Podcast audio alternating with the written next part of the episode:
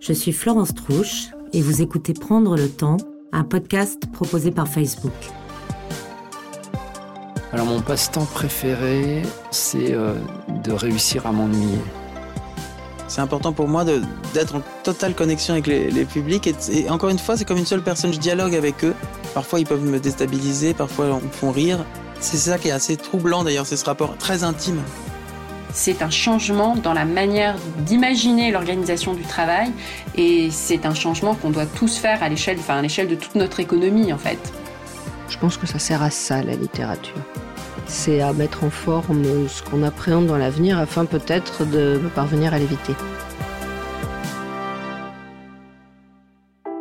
Quand j'étais petite, je passais des heures et des heures sur toutes les balançoires que je croisais. Dès que je commençais à me balancer, je vivais dans ma tête ma vie de grande.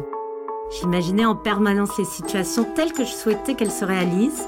Je rêvais de vivre dans une roulotte ou sur une péniche. Bref, dans une maison qui bouge.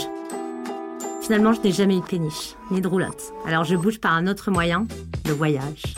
Et même si je me assois moins sur les balançoires aujourd'hui, je continue à imaginer les situations telles que je veux qu'elles se passent.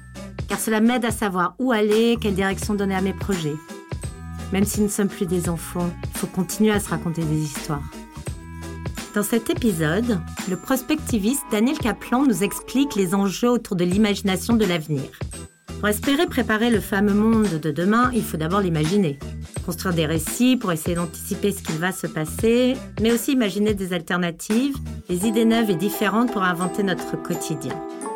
L'imaginaire, c'est aussi le travail des auteurs de science-fiction comme Catherine Dufour, qui va nous raconter comment elle invente ses histoires. Et elle nous dira que par les temps qui courent, c'est important de ne pas décrire que des futurs pessimistes et de laisser la place à des lendemains désirables. Je pense que ça sert à ça, la littérature. C'est à mettre en forme ce qu'on appréhende dans l'avenir afin peut-être de parvenir à l'éviter. Bonjour, je suis Catherine Dufour et je suis auteure de science-fiction.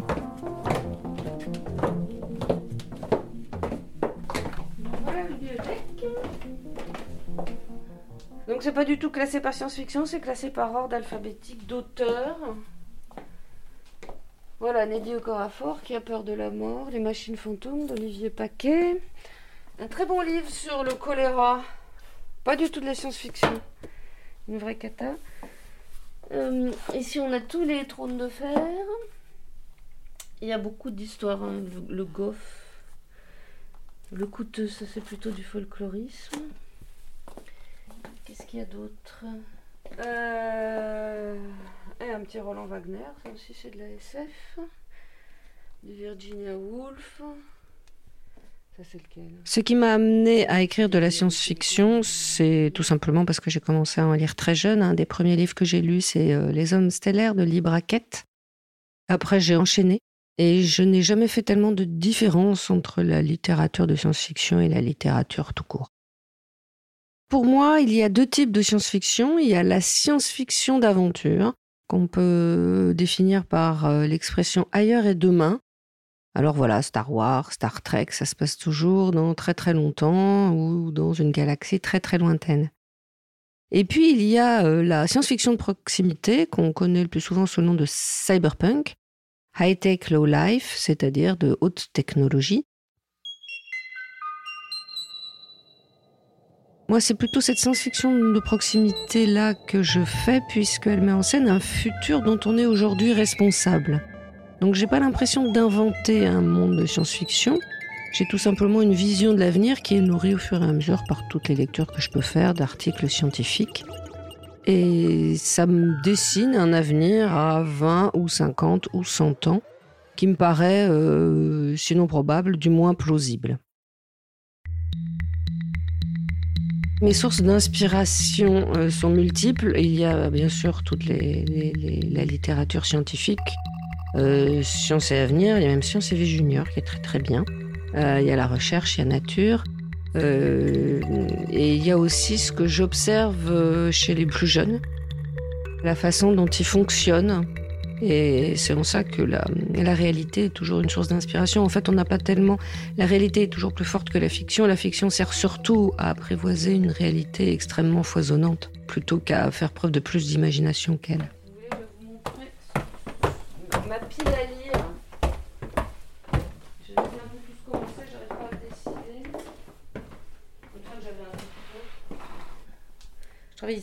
Mais moi, j'écris n'importe où, sur mes genoux dans le métro.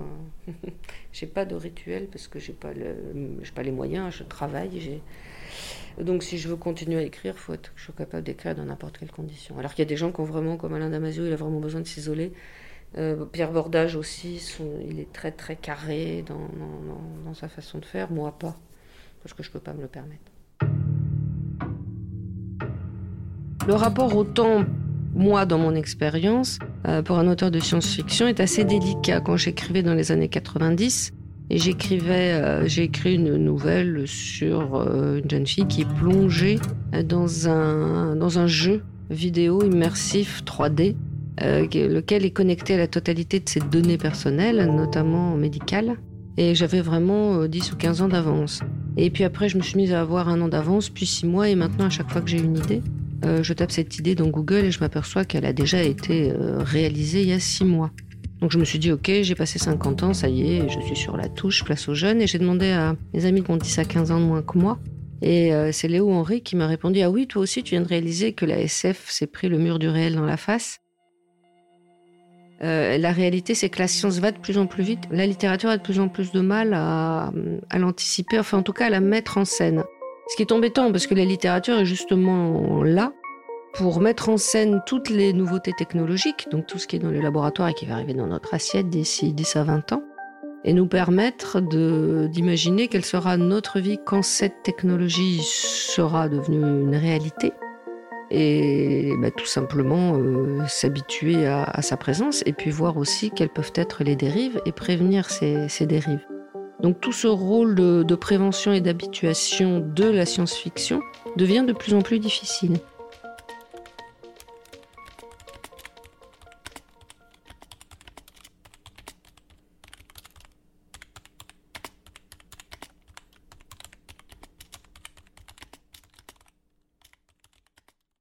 En fait, le futur est écrabouillé par le présent, mais c'est notre manière de fonctionner qui fait, qui fait ça. Et donc, en effet, on accélère les cycles, euh, etc., mais on les accélère d'une manière qui fait que euh, rien de fondamentalement ne change.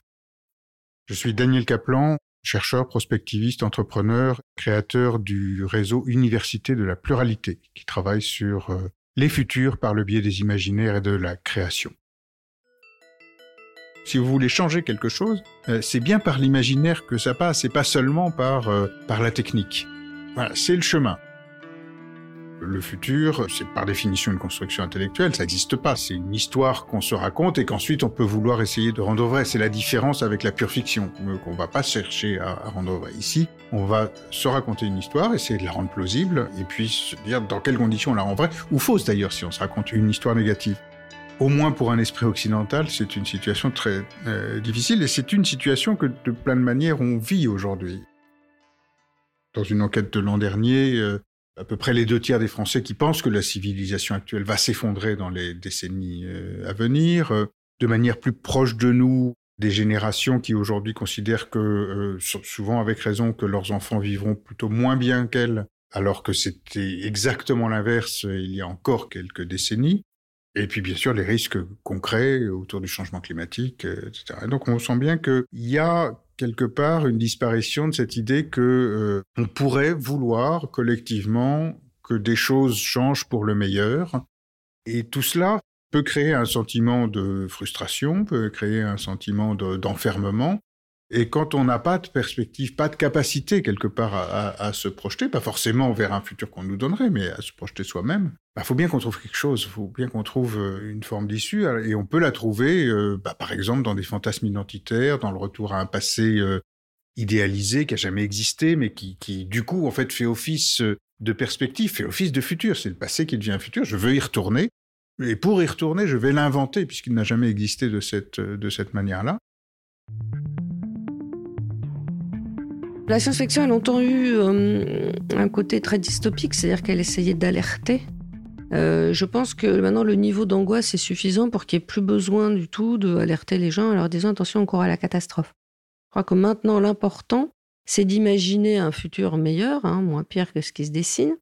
Et euh, pour que ce futur advienne, il faut l'imaginer avant.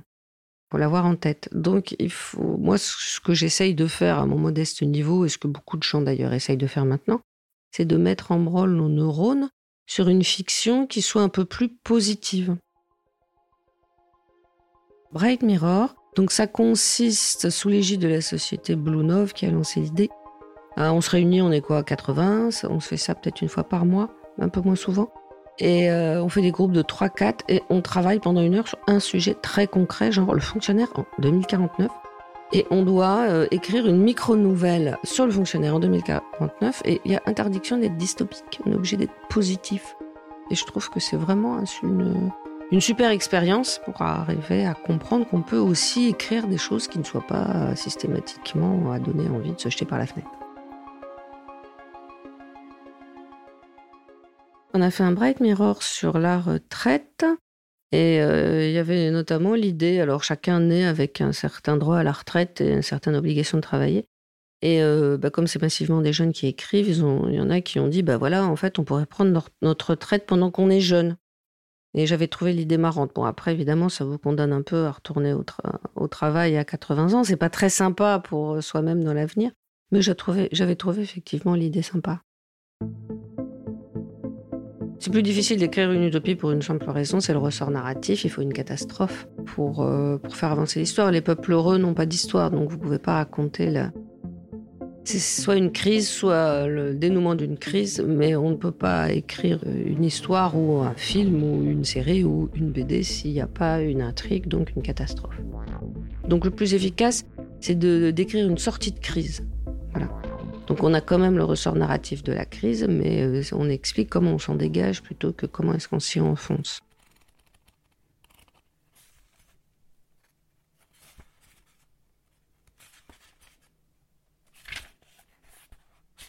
Zanzibar vient à l'origine du fait qu'on s'était dit en 2006 avec Alain Damasio, il y a Léo Henry, Norbert Merjanian, Luban, Sabrina Calvo, Laurent Serre, etc on s'était dit euh, qu'on allait écrire un recueil de nouvelles utopiques. Tout simplement parce que notre futur a une tête d'accident de voiture. Hein. on a une sensation d'avenir bouché catastrophique. Il faudrait sortir de cet aspect dépressif, puisque prévoir des catastrophes, c'est quand même le meilleur moyen pour qu'elles adviennent. Et euh, ce recueil de nouvelles est toujours en chantier, puisque c'est très difficile d'écrire de l'utopie. Et donc, on a décidé de se réunir collectivement pour non pas écrire des utopies, mais mettre au point des outils permettant que chacun écrive une utopie. Alors par exemple, vous imaginez, vous allez avec des copains dans un bar ou avec votre famille dans un salon de thé. Et puis vous dites, alors on prend chacun une feuille et on a 10 minutes pour écrire Je reviens dans ce bar dans 20 ans. Donc là, vous imaginez, vous revenez dans 20 ans. Alors euh, chacun a quelques cheveux blancs de plus, il y a quelques trottis volantes dans les rues. Et puis après, vous avez re 10 minutes pour écrire Maintenant, je reviens de ce bar dans 50 ans. Donc là, en général, on s'imagine arriver en déambulateur, et puis bon.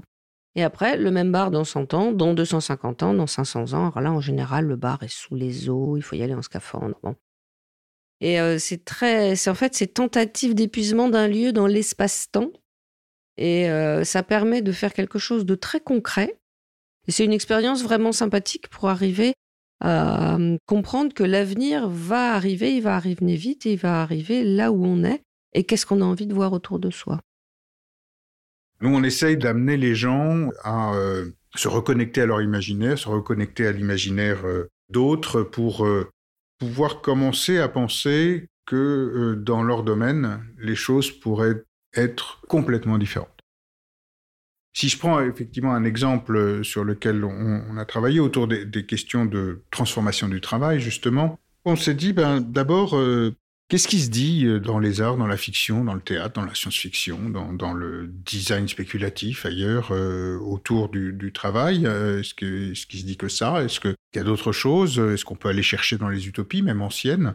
Et donc, on a commencé à faire un travail de recueil de ce qu'on appelle des fragments de futur, dans lesquels, justement, on invite les gens à nous ramener des morceaux artistiques, ou fictionnels, ou utopiques, euh, qui parlent du sujet du travail en l'occurrence. Et puis la deuxième étape, c'est qu'on invite euh, des groupes, soit euh, dans plusieurs organisations, soit à l'intérieur d'une d'entre elles, à se saisir de ces fragments, mais à en faire la matière première d'histoire que eux vont raconter.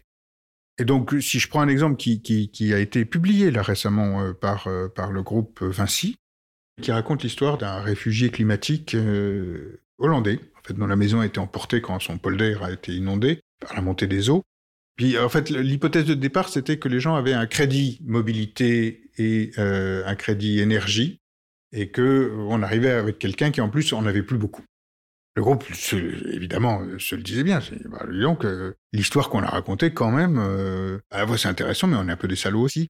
Mais c'était la logique de cette histoire, ils l'ont menée jusqu'au bout, et donc euh, la logique narrative, la logique fictionnelle, nous avait mis dans une situation où on était obligé de penser ensemble des choses qui étaient vraiment en tension et qui posaient des vrais problèmes à la fois économiques, éthiques, sociaux, juridiques, etc qu'une analyse plus froide n'aurait jamais euh, amené. Le premier conseil que je donnerais, c'est d'y aller carrément, c'est-à-dire d'aller chercher de l'art, de la fiction, de la spéculation, de l'utopie, euh, la, chercher en soi, mais la chercher autour de soi. Si ça vous plaît, lisez de la science-fiction, regardez-en, ou allez voir des expos euh, artistiques. allez chercher dans des formes qui ne s'assignent pas de résultats mesurables, parce que c'est vraisemblablement là que vous allez faire le vrai pas de côté, comme on dit en, langage d'entreprise. Si vous ne faites pas ça, vous resterez pris dans le cadre mental qui est celui de votre activité, qui est celui qui définit quel problème on traite et quel problème on ne sait même pas voir, qui est celui d'à peu près aussi tous les autres acteurs de votre secteur, éventuellement de tous vos concurrents, tous vos financiers, euh, etc. C'est ni bien ni mal, c'est juste que du coup, vous changerez peu vous-même et vous changerez rien autour de vous. Si l'objectif est de changer vous-même ou des choses autour de vous, à ce moment-là, le passage par l'imaginaire est essentiel.